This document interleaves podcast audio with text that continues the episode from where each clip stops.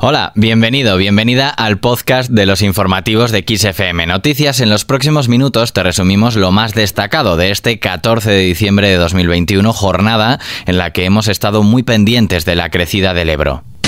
XFM Noticias con Daniel Relova. Las consecuencias de la borrasca Barra han sido catastróficas para una gran parte de la cuenca del Ebro, con una riada extraordinaria en la que las lluvias de la vertiente cantábrica y pirenaica han concurrido en el eje del río, dejando a su paso miles de hectáreas anegadas en Navarra, Aragón y La Rioja. Hasta la localidad zaragozana de Pradilla de Ebro se ha desplazado el presidente del gobierno Pedro Sánchez, donde junto al presidente aragonés Javier Lambán ha anunciado que declarará el próximo viernes zona catastrófica a los municipios afectados y trasladarle sobre todo el compromiso del Gobierno de España de que vamos a partir del próximo viernes, cuando declaremos como zona catastrófica toda, todos estos municipios, a poner todos los resortes del Estado para responder cuanto antes a sus eh, necesidades y sobre todo tratar de que recuperen su día a día en el menor eh, tiempo posible eh, para que, en fin,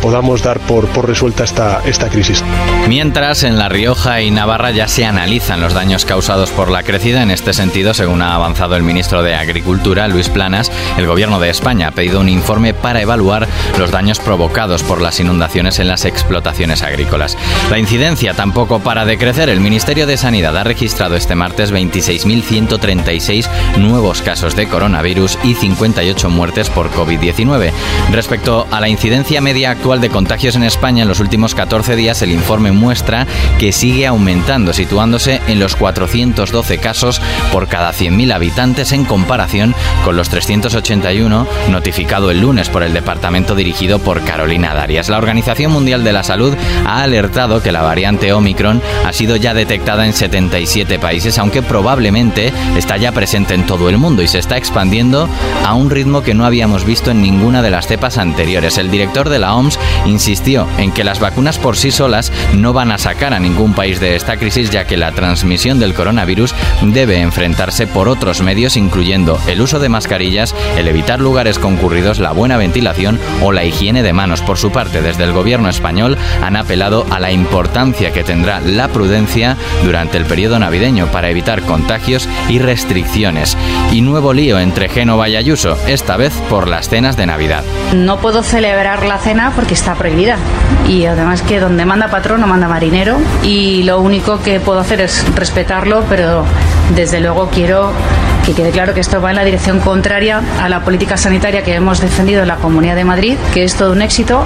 y que así nos lo están reconociendo incluso internacionalmente. Sabemos exactamente cómo está evolucionando la pandemia y por tanto no hay motivo para que se cancelen las cosas ni se prohíban, sí para seguir andando en políticas responsables. Tras la circular que envió la Dirección Nacional del PP el pasado viernes, recomendando no celebrar cenas con afiliados ante el avance del coronavirus, la presidenta regional Isabel Díaz Ayuso, a la que escuchábamos antes, discrepa de esta prohibición, ya que en su opinión va en contra de la política de Madrid. El portavoz del partido y alcalde de Madrid, José Luis Martínez Almeida, respondía lo siguiente. Es que el Partido Popular no ha hecho nada distinto de lo que han hecho prácticamente todas las empresas en España, que es no convocar las cenas de empresa para evitar que se puedan producir contagios masivos. Y por tanto yo creo que al margen de que se pueda o no compartir, ni supone un ataque a la estrategia sanitaria de la Comunidad de Madrid, que yo creo que ha sido un auténtico éxito, como he dicho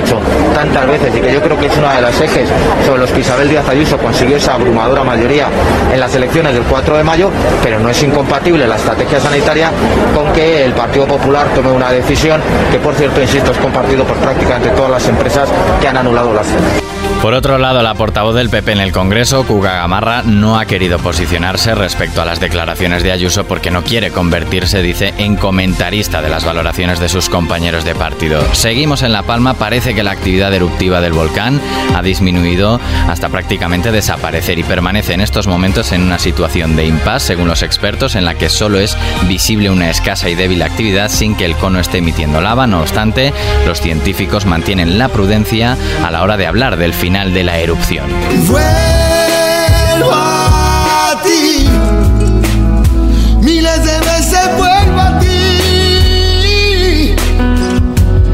Terminamos con Alejandro Sanz después de que la revista Forbes lo haya situado a la cabeza del listado de españoles con más talento. Así, el segundo puesto es para el arquitecto Alberto Campos, seguido de la futbolista Alexia Putellas, la misionera Alicia Vacas y la CEO de Rated Power Andrea Barber. Con la música de Alejandro Sanz me despido, no sin antes recordarte que ya está disponible la nueva versión de la app de XFM. Descárgala y disfruta de tu radio favorita con la mejor calidad de sonido. Además, te espera toda la actualidad de los artistas más influyentes, concursos y promociones exclusivas y también los podcasts de XFM para escuchar cuando y donde quieras. Hasta la próxima.